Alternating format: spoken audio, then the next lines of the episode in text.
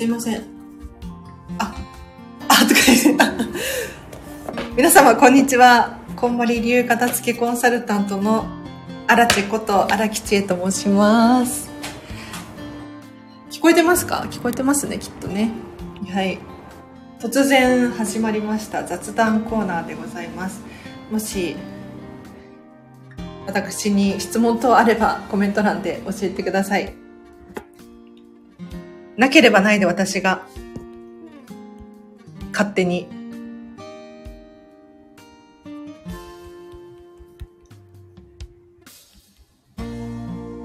話し始めますね。皆様いつもお聞きいただきありがとうございます。本当にありがたいですよ。なんか誰でもない何者でもなかった頃のからこのスタンド FM やらせていただいてますけれどももう3年4年くらいになるのかなフォロワーさんもちょこっとずつですけれど増えて毎回のようにいいねをしてくれる人もいらっしゃって本当に嬉しい。で今なんでそうライブ配信しようかと思ったのかというと今ちょうど片付けレッスンが終わったんですよ。でついねあの片付けレッスン終わると私もすごく集中してお仕事してるのでどっと疲れが出るんですよ。でどっと疲れが出て昼寝とかしちゃうんですよね。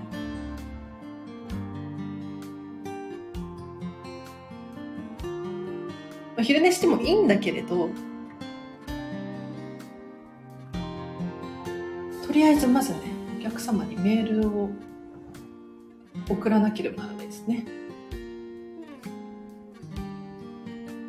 今日のね片付けレッスンの方はあのエピソードをね喋ってもいいよとかっておっしゃってくれてるので本当にありがたいですね。なかなかいないですよ。うん。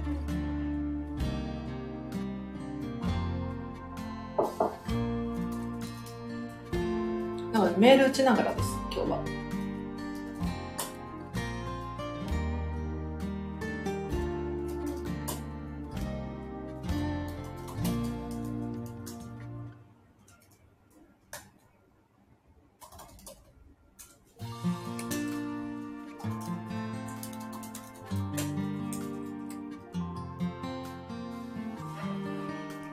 毎回ね、レッスンが終わるとアンケートを答えていただくんですけれど、アンケートというよりかは、今日どのように感じたかとかっていう復習ですよね。これこれが気づいたとか、今日一番思ったのはこれですとか、っていうのを書いていただいております。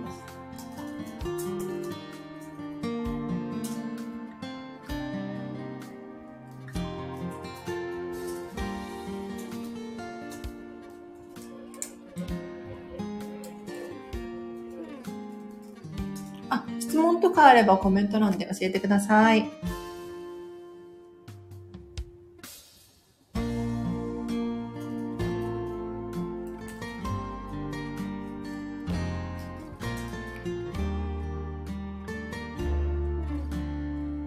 あとは宿題があるんですよ、宿題。大人になってからね、宿題ってあんまり嬉しくない気がしますけれど、あ片付けの宿題は楽しいですよ。な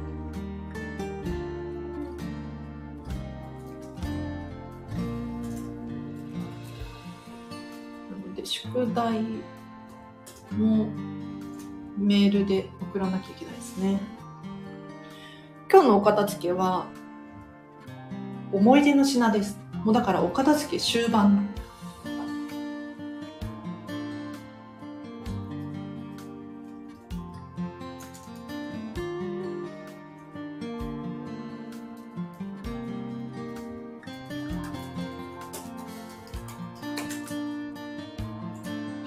で写真がねいくつか厳選したもので残ったものがあるんですがその写真はアルバムを買って1枚ずつ収めますっていうふうにおっしゃってましたね。もう今ね、現状バラバラな状態で、もうとりあえずファイルにこう入れている感じの写真たちが今日出てきたので、それを1枚ずつこうファイルに、ファイルじゃない、アルバムに収めることによって何か気づきがある気がしますとかっておっしゃってましたね。でも本当にその通りで、やっぱりこれいらないかなって思ったりとか、もしくは、これ飾った方がいいかもしれないっていう気づきがあったりとか、一個ずつ丁寧に向き合うと気づきがありますよね。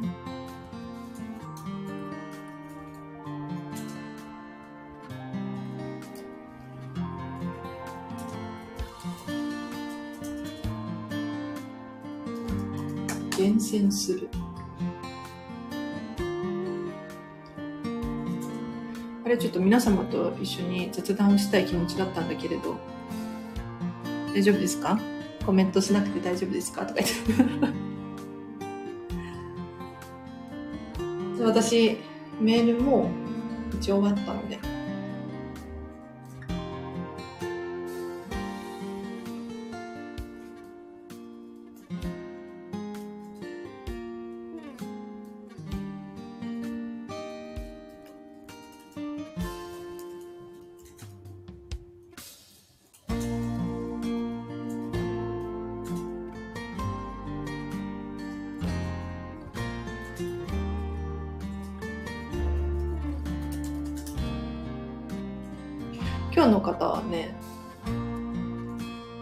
安心って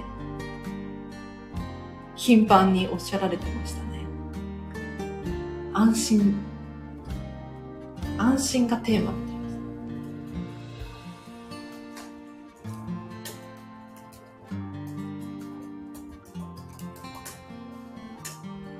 お片付けをするときの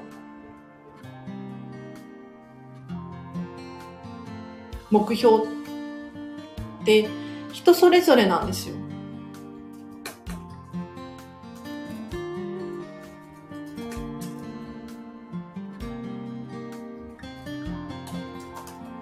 そりゃそうかもしれないんですが、ただね、皆様結構ここが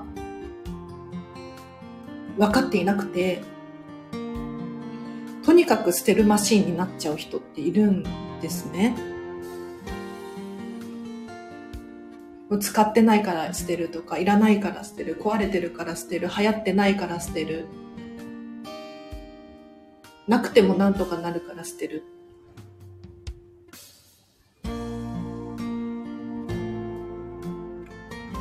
でもこれってリバウンドの原因になりやすくて、やっぱり必要だったとか、似たようなものを買ってきてしまったりとか、捨てたにもかかわらず、リバウンドしちゃうんですよ。で、なんでこんなことが起こるかというと、とにかく理由を深掘りしなければならないんですね。何のためにお片付けをするのか。どのような暮らしを送りたいのか。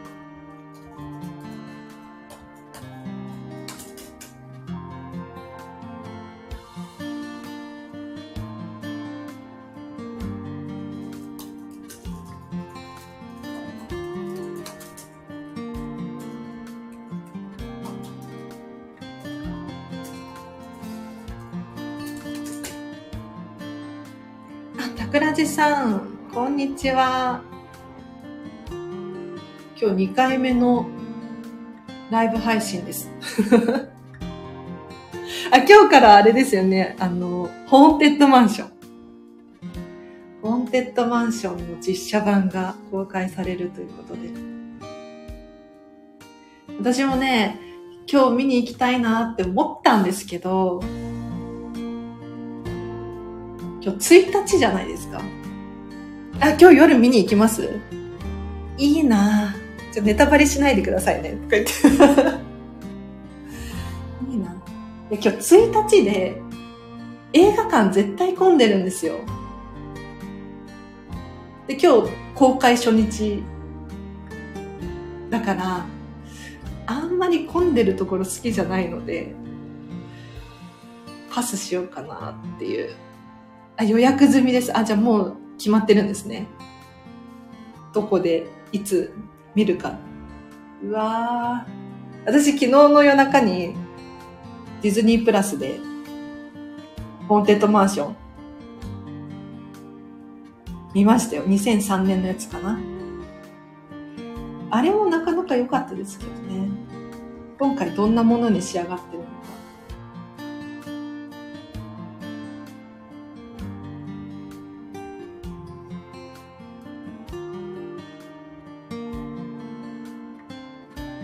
あ、そう、エディ・マーフィーの方です。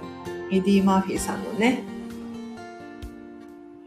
ただ、エディ・マーフィーさんが出てるのに、コメディ、コメディ、うん、コミカルだけれど、やはりちゃんとドキドキハラハラさせられるホーンテッドマンションで、よかったですね。私以前にも見たはずなんだけれど、マダム・レオッタが木の実奈々なんですよね。あ、そうなんだ。知らなかった。今回は小林幸子。本当に？知らなかった。ちょっとそれも楽しみにしていかなきゃいけないですね。え、じゃあ、字幕版と吹き替え版と両方見なきゃいけないんじゃないですか？あ、ネタバレすみませんけど、あ、全然大丈夫です。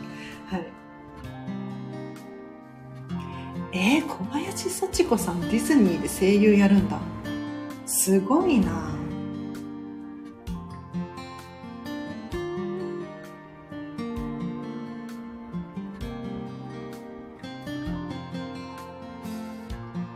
で今ね片付けレッスンオンラインで終わったんですけれどメールを出したので今日の仕事終了です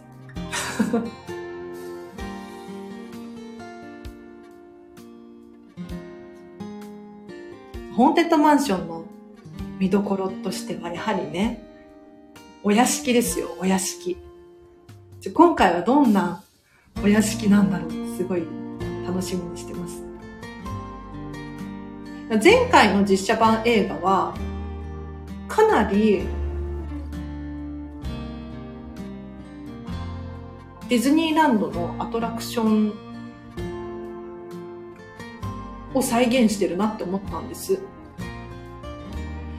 一方で、なんか今回のホーンテッドマンション、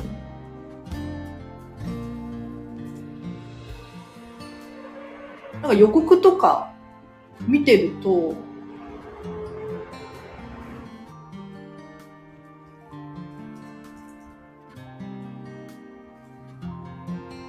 ちょっと違くないですか？どうなんだろう？実際映画見てみないことにはわからないんですけれど今回の方がアトラクションに近い感じですね。あカリフォルニアのアトラクションですね。なるほど、なるほど。片付けコンサルタントとしては、お屋敷が見どころかなと 思いますよ。この、誇りっぽい感じ手入れがあまりされてなくて、不気味なね。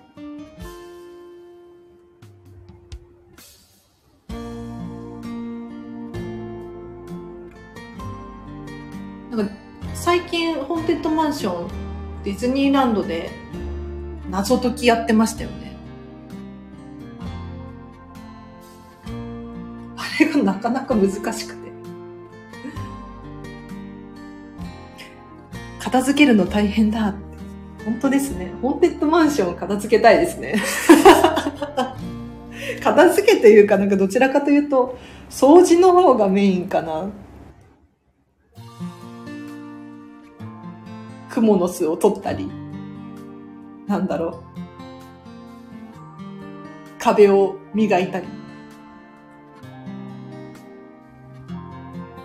なんか噂によると、ホーンテッドマンションは外装の掃除をしないとかっていう噂があるんですけれど、本当かな？あれ謎解きやれなかったんですよね。あら、桜地さん、残念。残念って言っていいのかわかんないけど。でもなんかまたありそうですよね、謎解き企画が。でもあれ、難しい。うん。本当に子供だけじゃ解けないと思うし、大人でもなんか途中、意味がわからなすぎて あの、謎を解くというよりかは、どういう意味っていう、なんか日本語が理解できなかったりとかして。リアル脱出ゲーム結構好きなのでやりたいです。私も好きなのよ、実は。あんまりスタイフで喋ってこなかったけれど、あの、コロナ前か。コロナ前は、友達と月1くらいかな。リアル脱出ゲームやっていて、いや、今また参加したら目線が変わって面白いかもしれないな。リアル脱出ゲームって、まあ、いろんな種類があるんですけれど、例えば、まあ、部屋に閉じ込められて、で、そこで謎を解いて脱出する。じゃあどうやって謎を解くのかというと、そこに置いてあるものたちからヒントを得たり、誰かからのメッセージからヒントを得たり、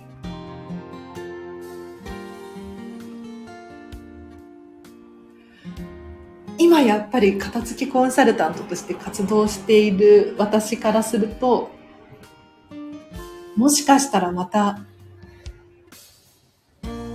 気づきがあるかもしれないですね。昔ディズニーで謎解きイベントあった時はやりました。いいなぁ。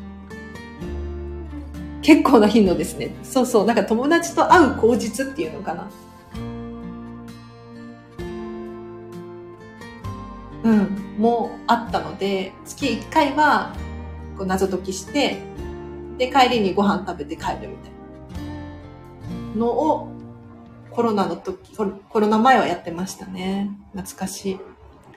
そうディズニーで昔脱解きイベントあったんですよね。あの、本、あの、ホンテッドマンションとかではなくて、そのディズニー全体でとかで。で、閉園後とかもあったんじゃないかな。覚えてないんですけど。私ね、つい最近ディズニーにハマったんですよ。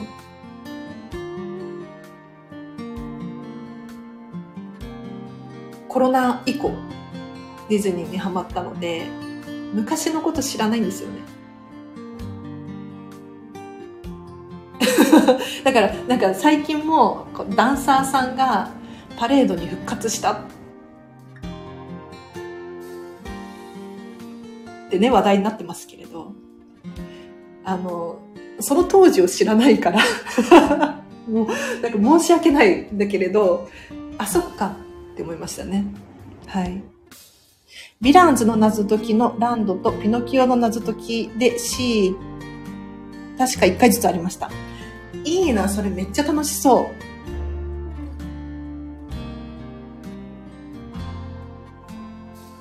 う。もう一回やってくれないかなディズニー。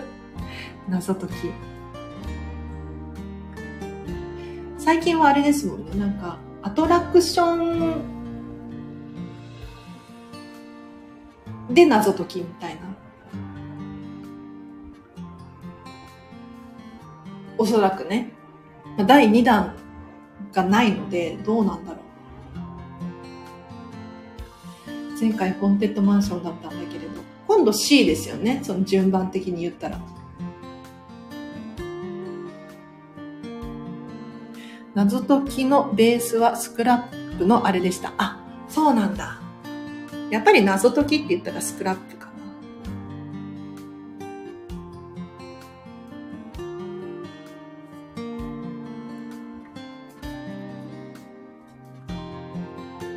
あの、謎、あの、スクラップっていうのはえっとね、謎解きの会社ですね。うん。で、おそらく日本で一番大きいんじゃないかな。どうなんだろう。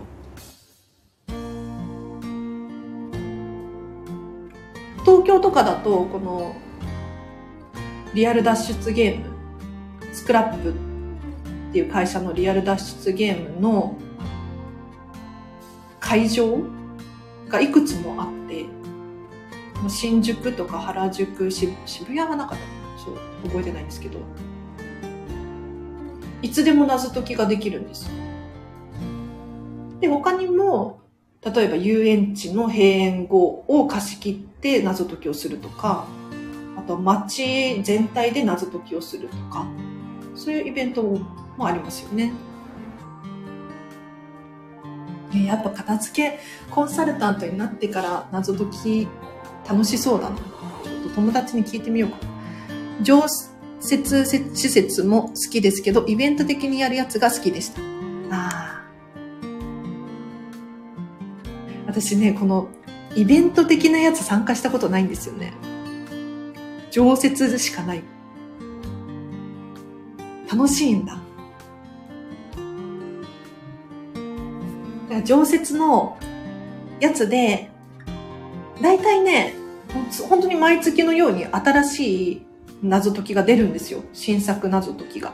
なので、毎月行っても、もうね、ネタに困ることはなくて、楽しんでましたね。で、常設のものも種類がいくつもあるんです。はい、1時間くらいの長いもの。2時間くらいのやつもあったかな。他にもね、10分。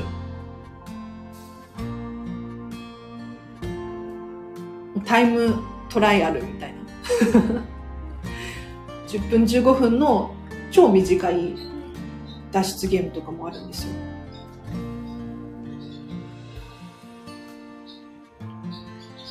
会場をあっちこっち動き回る系が多いので、何回もやってるのに1回しか成功したことないです。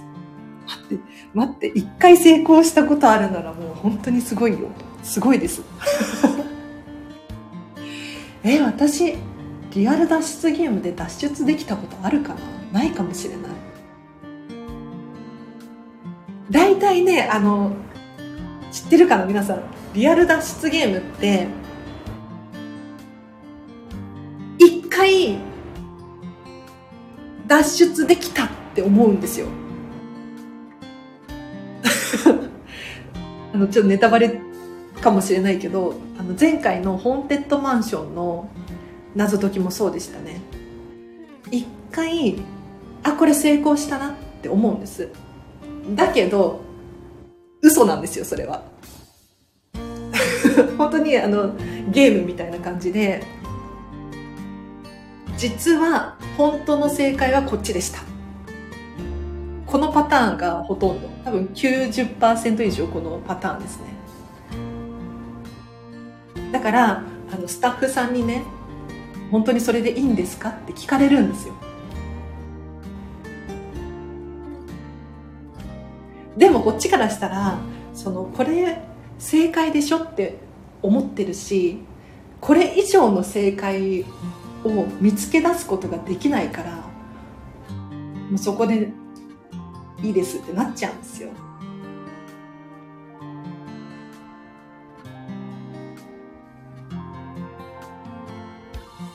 そうそうって桜地さんも。そうなんですよ。99%なんか一回成功したって思わせておいて、実は違かったみたいな。あ、脱出ゲーム面白そうだな。意外と高いんですよね。USJ のコナンのやつも楽しかった。あ、USJ でもやってたんだ。いいな最近テーマパークオタクで、今までずっとディズニーシーばっかりだったんですよ。なんだけれど、先日、ハリーポッターも行きましたし、来週かな今度ジブリ行ってきます。ジブリ美術館。ジブリとかでも謎解きやってくれないかな。やらなさそう。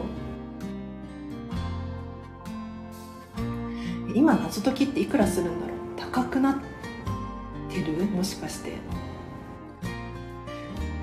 あ、待って、でもそう、あ、待って、これは違う。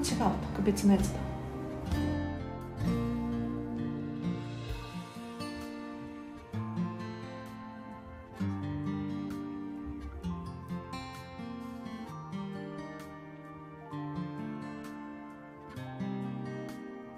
あ、でも、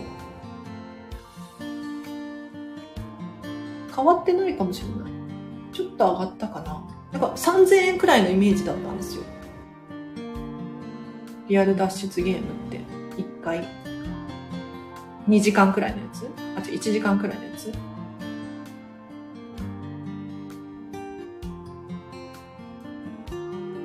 今も3200円とかなので、そんなに変わんないのかな。ディズニーランドみたいに、あの、バカみたいに上がってるっていうことはなさそうですね。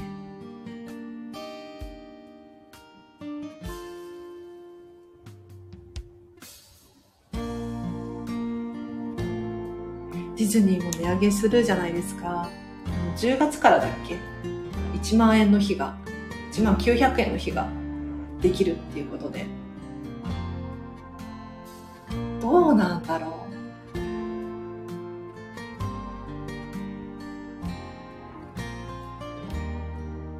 8月は、この変動価格の作戦がうまくいったらしく、土日、平日とね、混み具合がそんなに変わらない状態だったみたいですけれど、でもそれって夏休みなので学生さんとかはねやっぱり安い日を選びたいなって思うじゃないですか。一方で夏休みとか終わっちゃうと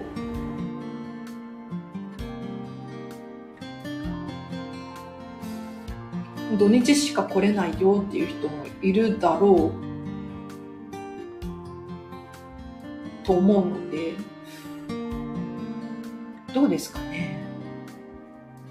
今リアル脱出ゲームのホームページ見てるんですけど楽しそう。これやりたいな。謎のタワーマンションからの脱出。え待ってすごい楽しそう。タワーマンションっていうことは部屋ですよね。もう片付きコンサルタント的にはやっぱりこう部屋っていうものは反応しちゃう。内覧会に来ただけなのに閉じ込められて脱出を目指す。いわゆる普通の脱出ゲームですね。なんかよくありがちなのがすっごいストーリーゴリゴリにしてるリアル脱出ゲーム。なんかアニメのキャラとコラボのやつとかあるんですけれど、そのアニメを本当に知らないと、100%楽しみきれないんですよね。例えばコナンとか、リアル脱出ゲームコラボしがちなんですけど、コナンだったら、まあ割とついていけますが、やっぱり毎年のように映画を見ててとか、そういう人向けなんじゃないかなって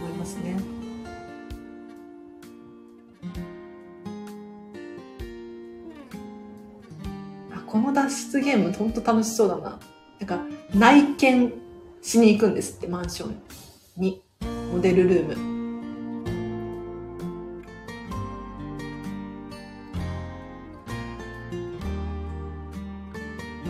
で家電もデザインも本当に素敵なお部屋だけど家賃が格安なの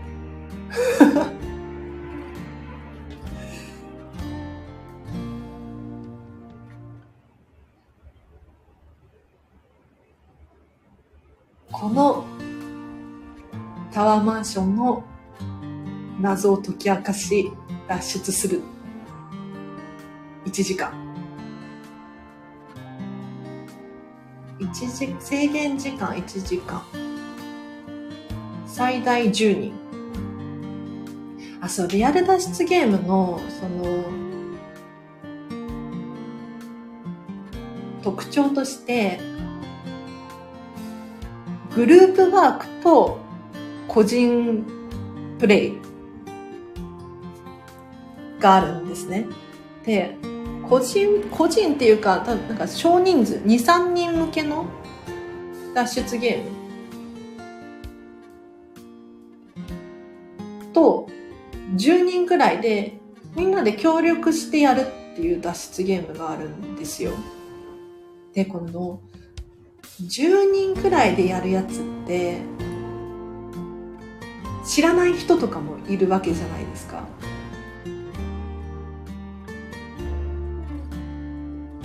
ちょっとしんどいよね。え私、私は苦手だなうん。知らない人とあの協力しなきゃいけないから脱出するためには絶対に喋らなきゃいけないんですよ。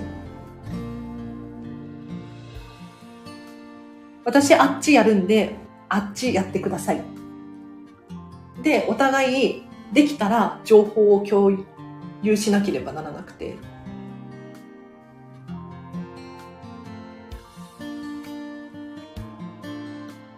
大変ですよね、これはね。好みにもよりますけれど、私はなかなか。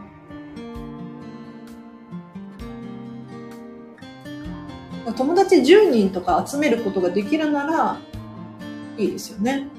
うん。あ、びっくり。なんか、謎解きの話になっちゃって。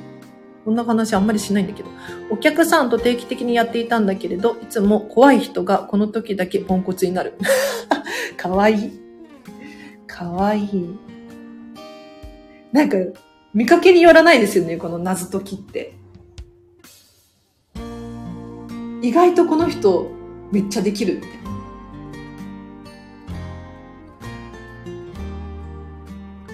あとは、仕切るのが上手な人がいると嬉しいですよね。リアル脱出ゲームって。なんか、声かけがうまいとか、お願いが上手とか。意外とね、その謎解きだけじゃなくて、この人間関係。チームワークっていうのかな。これも大切なんでございますよ。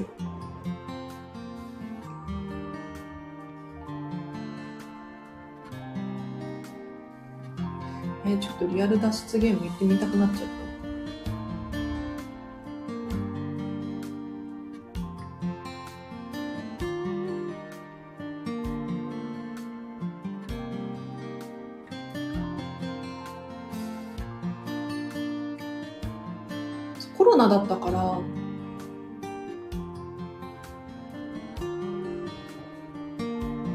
然と離れてしまったんですよね。でもそういえば前は好きだったなぁなんて思って、でこのスクラップっていう会社が出してる本とか、謎解きの本とかあるんですけど、これも言うのも大好きでやってたんですよ。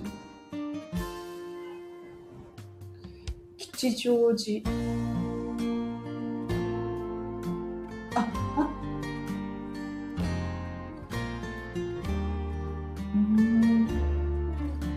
リアル脱出ゲームに一人で行くのちょっと辛いですよね。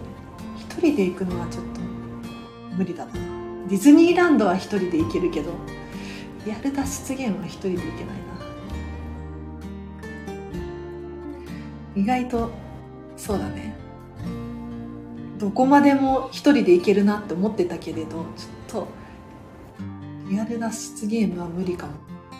でもいるんですよ。一人でリアル脱出ゲーム来ててで10人くらいでみんなでやるってるお客さん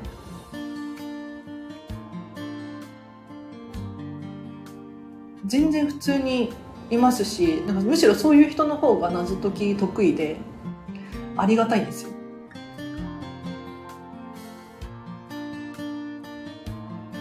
一人は厳しいですね。一人は厳しいよね。いやでもそういう人が実際にいたらいたで別に何とも思わないけど、よっぽど謎解きが好きなんだなっていう。ちょっとやっぱ誰かいないと無理だわ。こんまり仲間で誰かいませんか？行きたい人。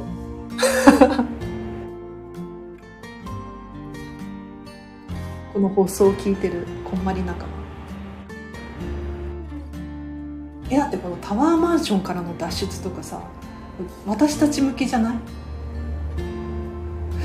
わかんない。こんまり流片付けコンサルタントがタワーマンションからの脱出やってみたみたいな。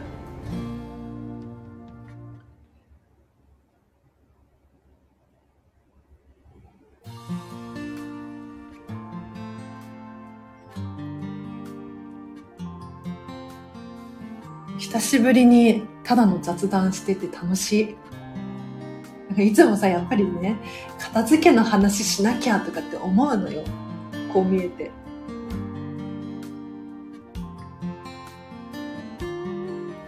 楽しい。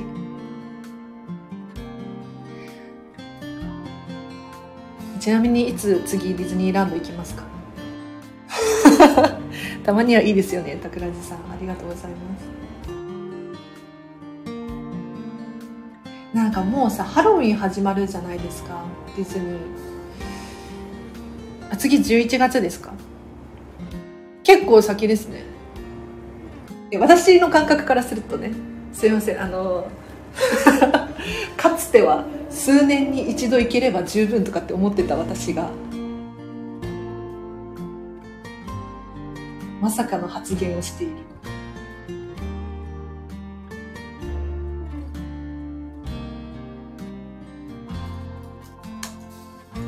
11月か。だかあれですね、ハロウィンも終わって、クリスマス仕様になってっていう。なんか私コロナ禍以後ハマったので、あ、遠方組なんですね。あ、そうなんだ。だからディズニー大好きな人ってもうみんなこっちの方に住んでると勝手に 解釈してて。あ、でも USJ とかもね、行ってらっしゃるから、そっか、そうですね。私コロナ禍以降にディズニーにハマったのでハロウィンのイベントってコロナ中なかったじゃないですか。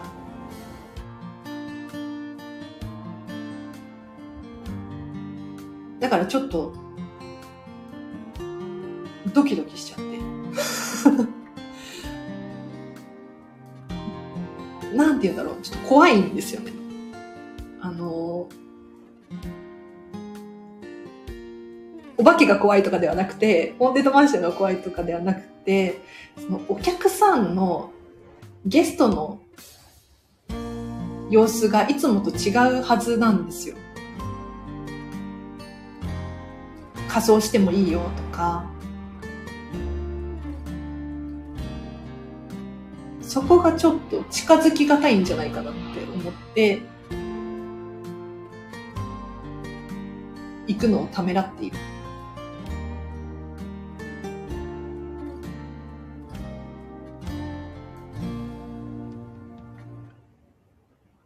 ハロウィンの装飾かわいいですね。今ホームページ見てるんですが。やっぱりホーンテッドマンションよね。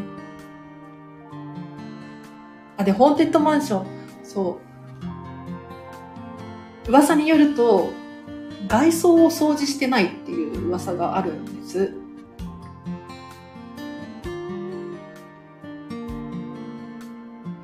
これ本当かな？嘘だと思うんだよね、私は。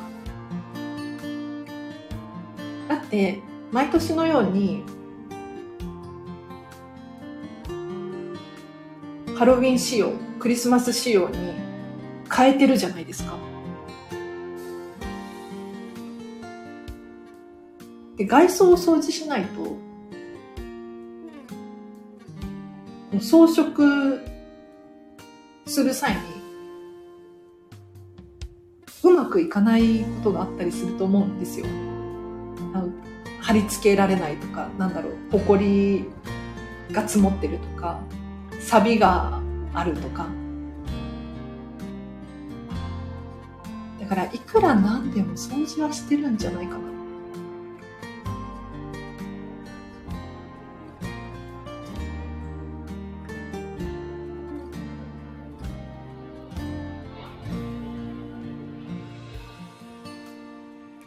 僕も掃除してないは嘘だと思います。ですよね。そう、なんかホーンテッドマンションに関しては、やっぱりこう不気味さを演出していて、なんか古めかしい雰囲気を出すために、なんかね、外装は掃除してないんじゃないかっていう噂があるんですけれど、ありえないと思う。片付けコンサルタント的に、そのオリエンタルランドが、そのやっぱり安心安全って一番大切にしてる部分だと思うので、掃除ってそこに対して一番のアプローチになるから、絶対嘘だと。絶対嘘だと思う。思うとか言って。へえ、いな、ハロウィン。今、ハロウィンイベントのディズニーのページを見てるんですけれど、スペシャルメニューとかね、可愛いですよ。パンプキンソフトクリーム。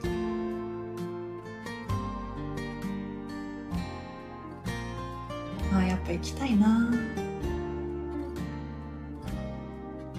なんかね、この間、7月に私前回行ったんですよ、ディズニーシーに。7月の頭だったんですけれど、もうね、暑くて楽しめなかったんです。いや別に楽しいんだけれど、なんだろう、やっぱり涼しい時の方がいいよねっていうところに落ち着いてしまって、よっぽどこの日にしか合わせられないとかだったらあれだけれど、もうちょっと涼しくなってから行きたいですね。9月もね、言ってまだ暑いですから、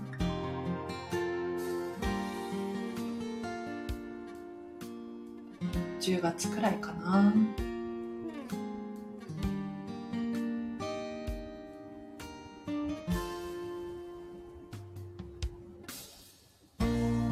んな頻繁にも行けないしね、今年パスがないから。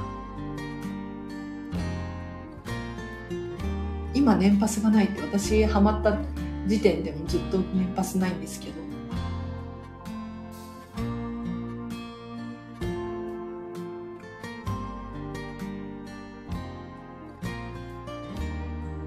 年パスどうなんだろうね。なんか全然その株主総会とかで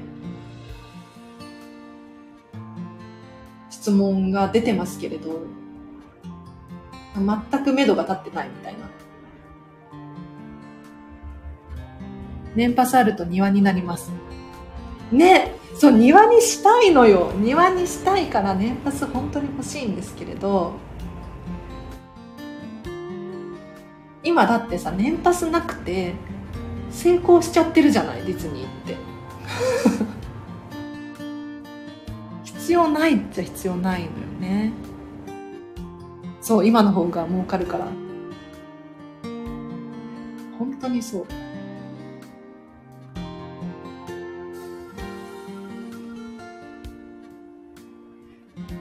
でも年パスできたとしたら、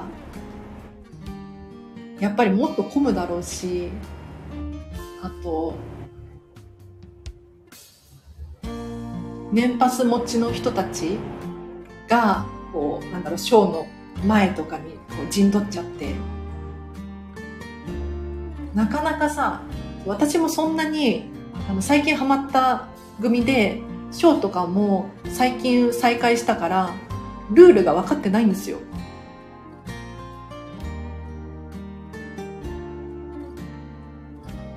でディズニーって、やっぱり私のような、あの、私はちょっと、ちょっとオタクか。あの、久しぶりに行く人たちが多いと思うので、こういった人たちに優しいってすごく嬉しいことなんですよ。だけれど、なんていうのかな、こう行ってみたら、前の方はもう席が取れなくて空いてなくてでルールもわからないからその見れなかったとか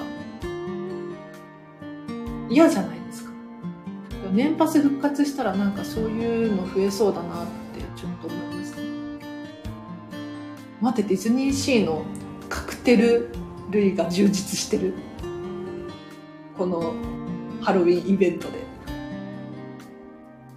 めったに行かない人に優しい今がいいと思う。いや、本当に、私それもあってハマってるんじゃないかなって思います。年パスある人はマナーが悪かった。そうなんですかね。私昔を知らなくて、本当に数年に一回行ければいいレベルだったから、あんまりショーとかも見てなかったんですけど、そういう噂はありますよね。なんかさ、あの、今それこそ SNS が復旧してなんだろうディズニーとかこうマナーが悪いとかなんか炎上したりするじゃないですか。でもね私が思うにちょっと前までの方がマナー悪かったと思うのよ。でも今はこう写真とかビデオとか撮りやすい環境で拡散しやすい環境にあるからそういうのが目立っちゃってるけど多分今の方がいいんじゃないかな。年数回くらい行ってた子供の頃が一番楽しかった。子供の頃楽しかったよねディズニー。なんででしょうね。なんか大人になると、ああいう楽しみ方できない。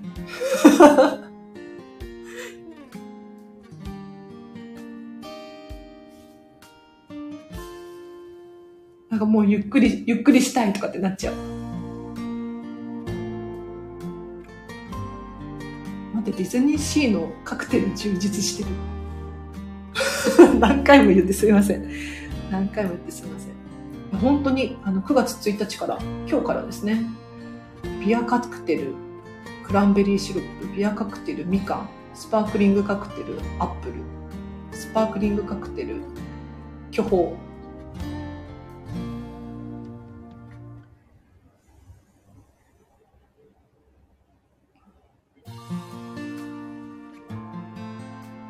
こう言われると行きたくなっちゃうな。ディズディズニーシーで飲むお酒が一番美味しいと思ってるんですよ。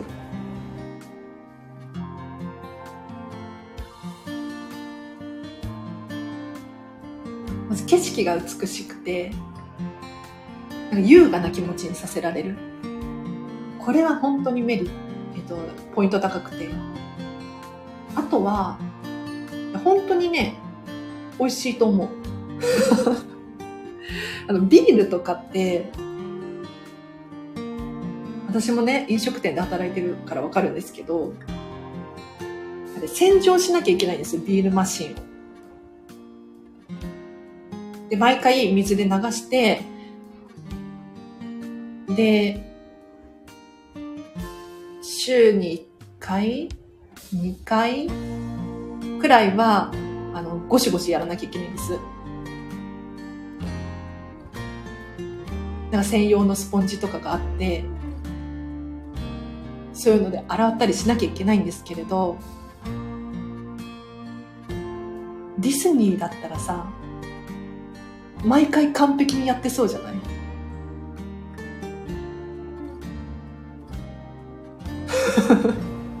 掃除を。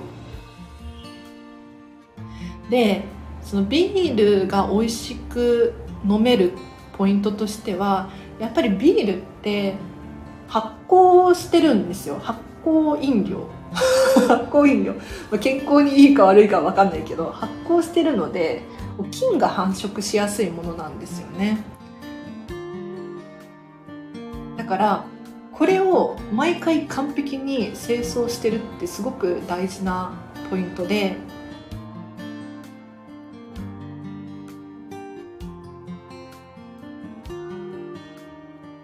そらくディズニーだったら、まあ、勝手な予想でしかないけれどなんだろうキリンとかスポンサーですよね確か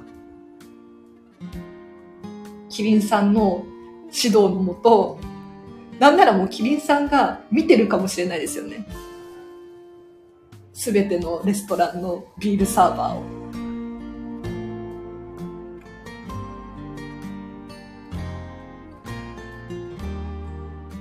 えるとやっぱりね、美味しいんですよ。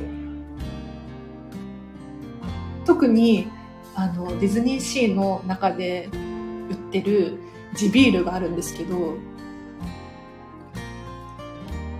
地ビール、えっ、ー、とね、ハーベストムーンっていう会社のビールが飲めるんですが、これは、イクスピアリで作ってるビールをディズニーシーの中で販売してるんですよ。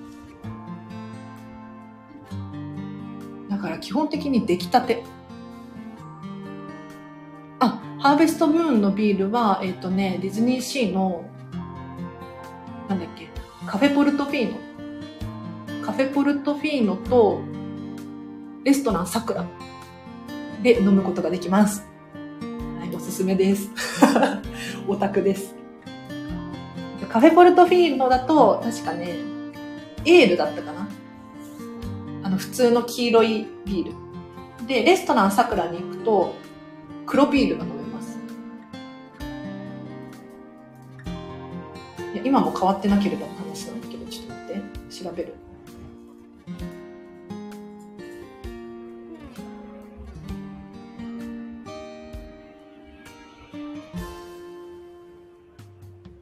レストランさくらのね、アルコールが結構充実してるんですよ。あ、そうそう、これこれ。ハーベストムーンシュバルツ880円。これね、瓶ビールなんですよ。で、その、エクスピアリーって、まあ、オリエンタルランドが営業してる商業施設だったかな？確か。なので、実質ディズニーが作ってるビールですよね。要するに。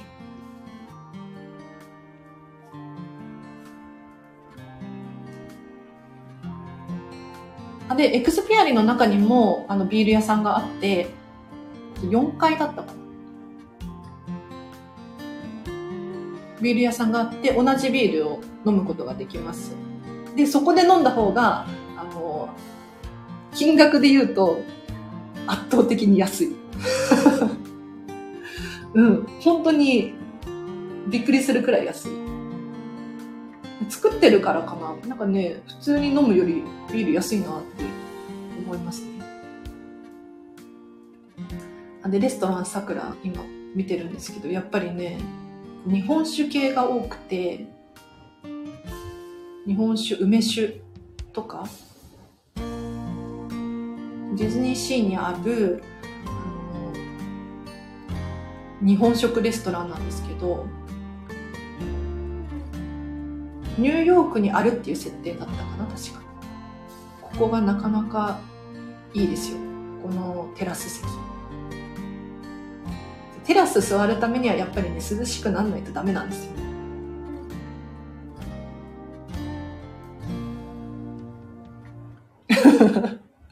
すいません、なんかもう、お酒の話を、そんなに普段飲まないですよ。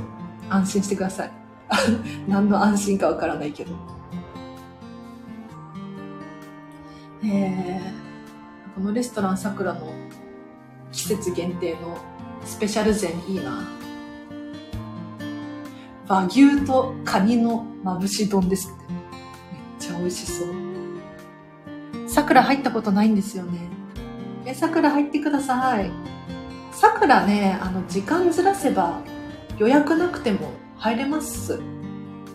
あ、でも人数によるのかな私はいつも一人のことが多いから入れるんだけれど。あとね、こういう、なんだろう、お膳を頼まなくても、本当にビールとおつまみだけでも OK なので、もっとみんな気軽に行っていいですよとか言って。誰？誰？ちなみに北斎も行ったことがない。私も北斎行ったことないです。あのディズニーランドの中にあるあの和食のレストランがあって、うなぎとかね、確か出してるんですよね。北斎も行ったことない、北斎どうなんですかね？いや、食事は美味しそう、すごく。なんか北斎の中の写真があんまり出回ってなくないですか？そのレストランの中の情報が少なすぎて。和食レストランなのは分かるんですけどどんな和食レストランなんだろうスタイフのウニさんが元北斎のキャストええー、本当に？元か？いいなえ、じゃあその情報とかも？あ、でもあんまり喋っちゃいけないのかな。えー、北斎のキャストとか、そんなピンポイントなことある北斎の服可愛いんですよ。キャストさんの服が。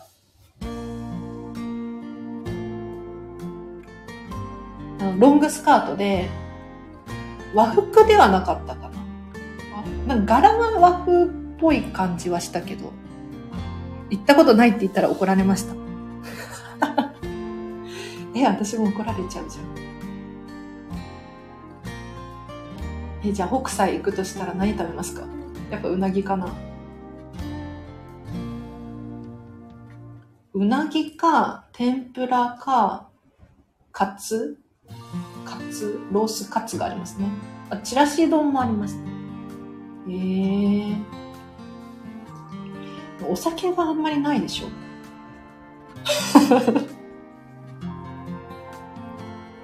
お酒は、キリンか、スパークリング、清酒？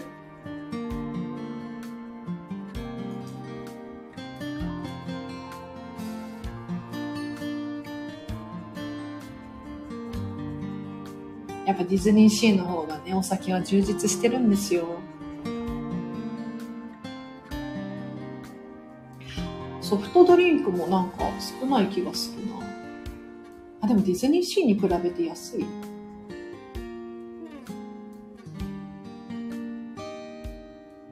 なんかあの、9月1日からまたディズニーランド、ディズニーシー、値上げしたものが結構あるんです。で、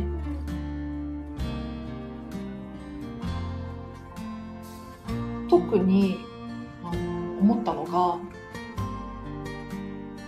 金額で差別化を図ってるなってすごく思って、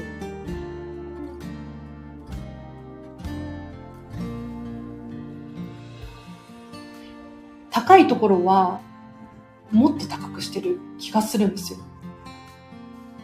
安いところは頑張って安くし、頑張って抑えてるっていうのかな。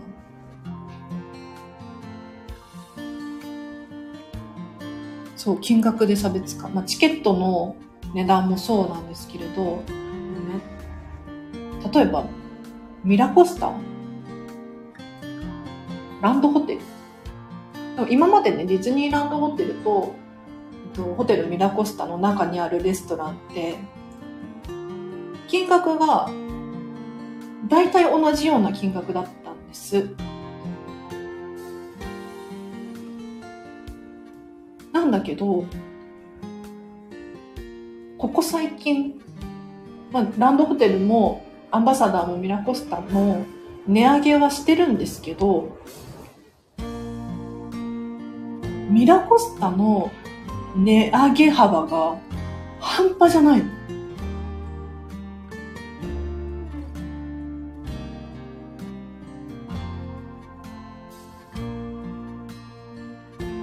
びっくりしちゃって。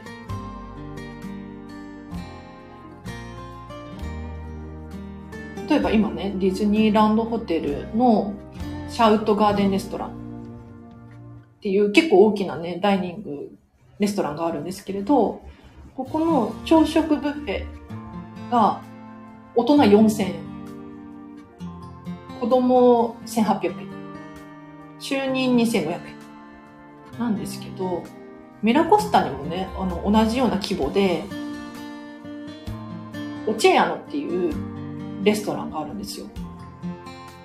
で、ここの朝食ブッフェが、あ、同じだった。4000円。同じだった。失礼いたしました。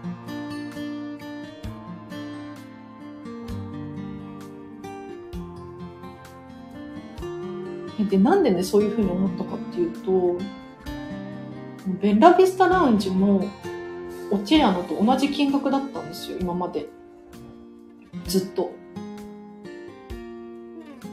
でミラコスタの中にベッラビスタラウンジっていうレストランがあるんですけど、オチェアノとベッラビスタ、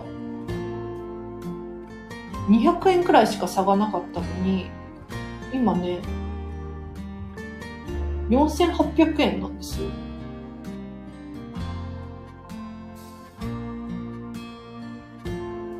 朝食4800円って思いますね。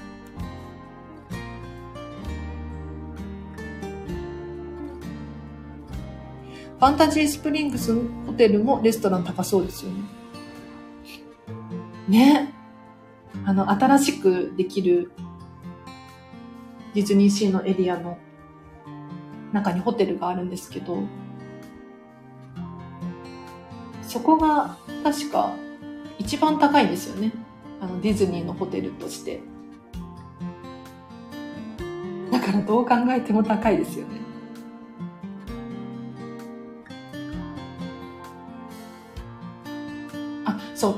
ランチだ。朝食ブッフェじゃなくて、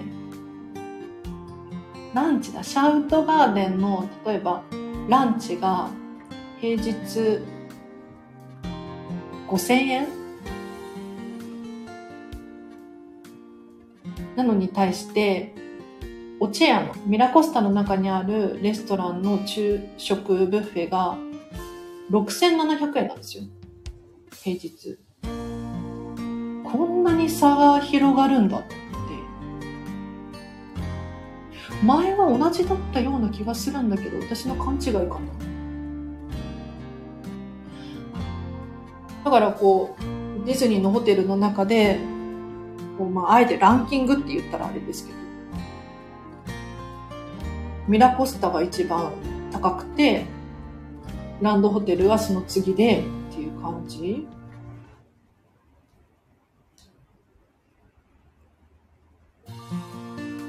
一日に5、6組しか入れないレストラン。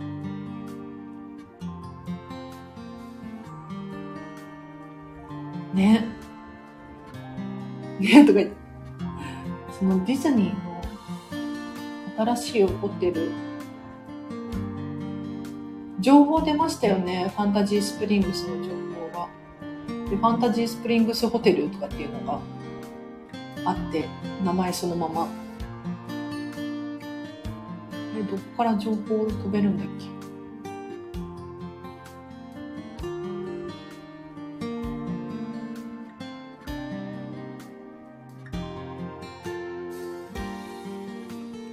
完全な雑談をさせていただいております。ありがとうございます。あ、あった。ファンタジースプリングス。これもすごく楽しみ。楽しみなんだけれど、あの、混雑がね、混雑が懸念されますね。ファンタジースプリングスもなんだろう。なんかディズニーシーなんだけれどディズニーシー感が薄いって言ったらいいのかな。なんか結構キャラ寄りですよね。ゴリゴリの。ディズニーランドっぽい。何をもってディズニーランドっぽいっていうのかあれですけど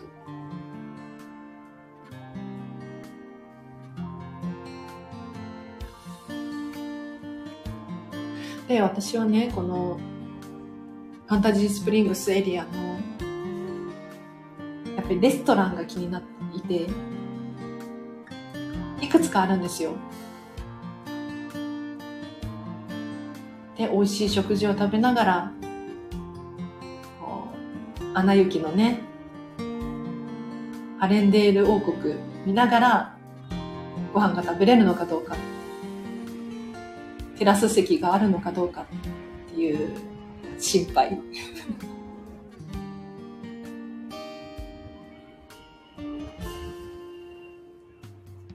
どこもね、カウンターサービスのレストランって書いてあるので、あの、席まで自分で料理を持って行ってっていうタイプのレストランなんでしょうね。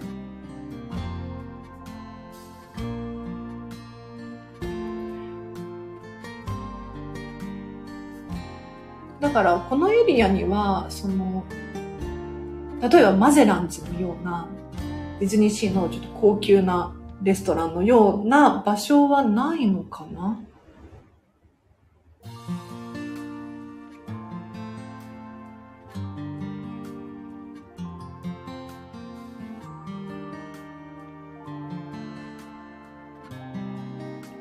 言いたいことはなんとなくわかります。ありがとうございます。ないみたいですね。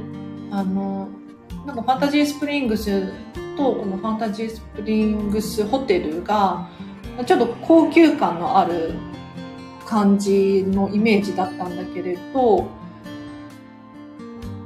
レストランとしてはカウンターサービスなので、自分でレジに並んで、で、商品受け取って、で、席も自分で取ってっていう、そういう感じの、いわゆる、まあ、ディズニーのありがちなレストランですね。アナ雪の城の中は高級志向かと思ってました。ね、そうですよね。なんか、そんな気がしました。私も。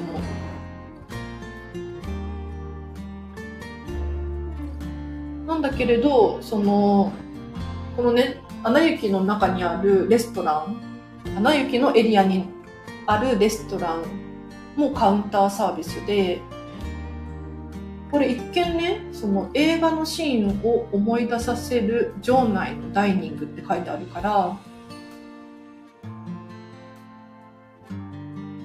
ちょっと高級そうな感じはあるんだけれど、実際はカウンターサービスなので、割とカジュアルに楽しめるレストランっぽいですね。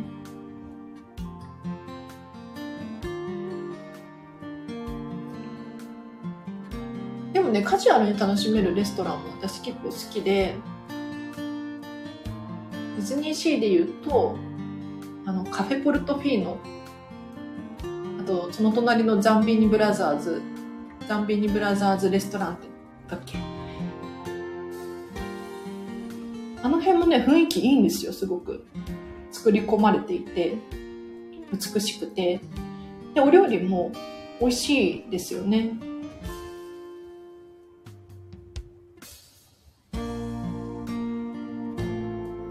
ここでどんな料理が振る舞われるのか、もう本当に妄想しております。チョコレート売ってるでしょ？チョコレート絶対売ってる。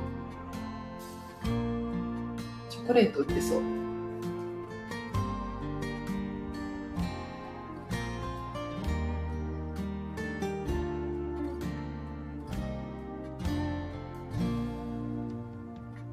楽しみですね。でもまだ来年なんですよね。しかも来年の、あ、待って、来年の春オープンっても書いてあるから、これ決定事項っぽい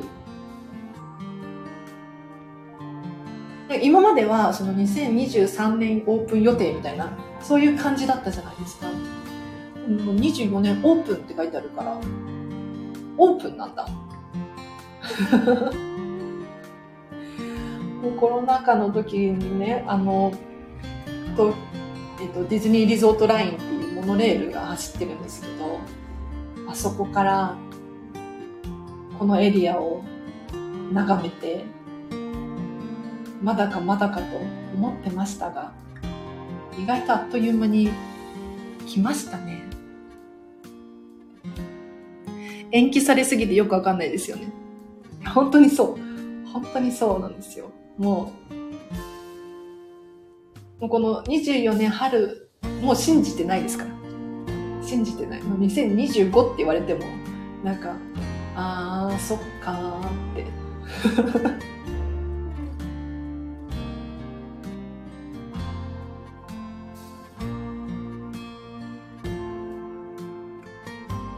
れができちゃうとさ、また混むじゃないですか。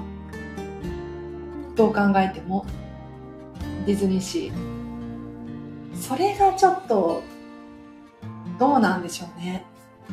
あの、新しいエリアがオープンすることで、入場者数を増やすのか、それともそのまま据え置くのか、あとチケット代ですよね。2024年春以降チケット代を高くするのか据え置くのか。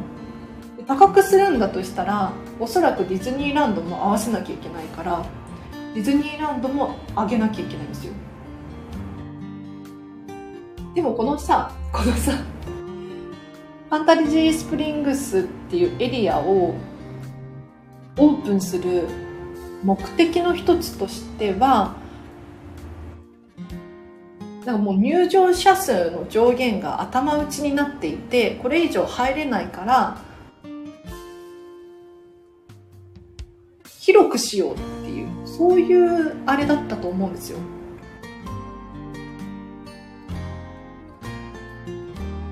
なので金額は抑えてキャパを増やす？キャパを増やすような話だったかとやっぱりそうなんだ桜地さん、さすが。だからディズニーシーの入場制限を上げて、金額を抑えてっていう感じなのかな。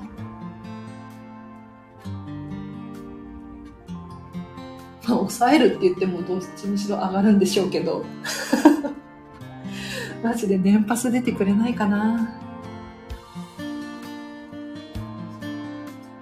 なんか私のね、中で、年パス再開するんだったら、金額、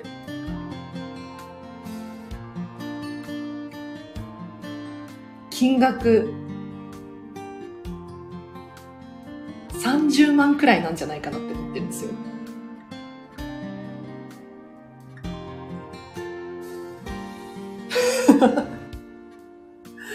いや、いやでもそれくらいしないと、って思うんですよね。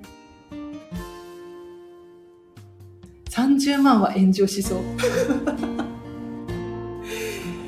で今まで10万くらいですよね。なんか両方入れて10万とか。確か10何。だけどこれだけ値上げしてて、で、昔と違うから、そんなに気軽に来てほしくないんですよ。ディズニー側としては。ちゃんとあのディズニーファンでマナーが良くてお金を落としてくれる人。って考えると年パスは数十万するんじゃないかな。13万円でした昔。今回のエリアの制作費、ディズニーシーとほとんど変わらないんですよ。どれだけ物価が上がってるんだ。本当に？そうなの？じゃあディズニーシー全体を作った時の21、2年前の金額と、ファンタジースプリングスエリアだけを作った金額と同じってことですね。すごいな。まあ、時代の変化もあるだろうけれど、すごいな。でも確かにホテルも作って、新しいエリア3つですよね、多分。ポンポンポンと作って。えー、すごいね。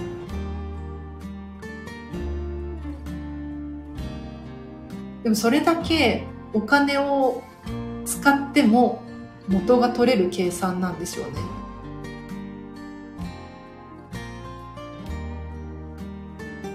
ディズニーのその上の方の人たちってどういうそろばんを弾いてるんでしょうね。すっごいその会話に入りたいな。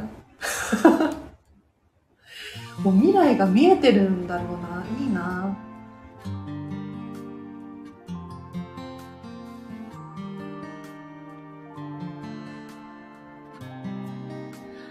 次ディズニーシーいつ行こう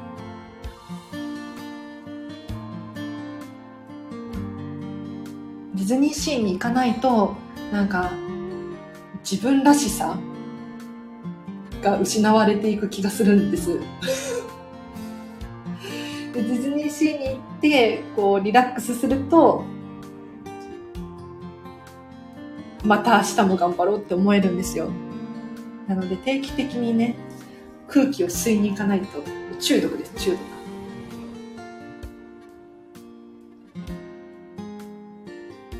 今月行こうかな。今月そうね。ということでもう1時間16分ただの雑談をさせていただきました。ありがとうございます。35周年の時5000億企業でした。そうなんだ。え5000億企業って何？ちょっと後で調べてみますね。桜地さんありがとうございました。本当に楽しかった。では今日は以上です。あ売上が5000億だった。5000億売上すごいね。すごいね。でも5000億売上あそうなんだ。年パス復活してほしいな。では今日は以上です。お聞きいただきありがとうございました。またあの適当にライブ配信したいと思いますので皆様お気軽にご参加ください。あと随時コメントや質問も募集しております。必ず愛を忘れずにメッセージを送ってください。では以上です。皆様お聞きいただきありがとうございました。今日のこの後もハピネスを選んでお過ごしください。あらちでした。バイバーイ。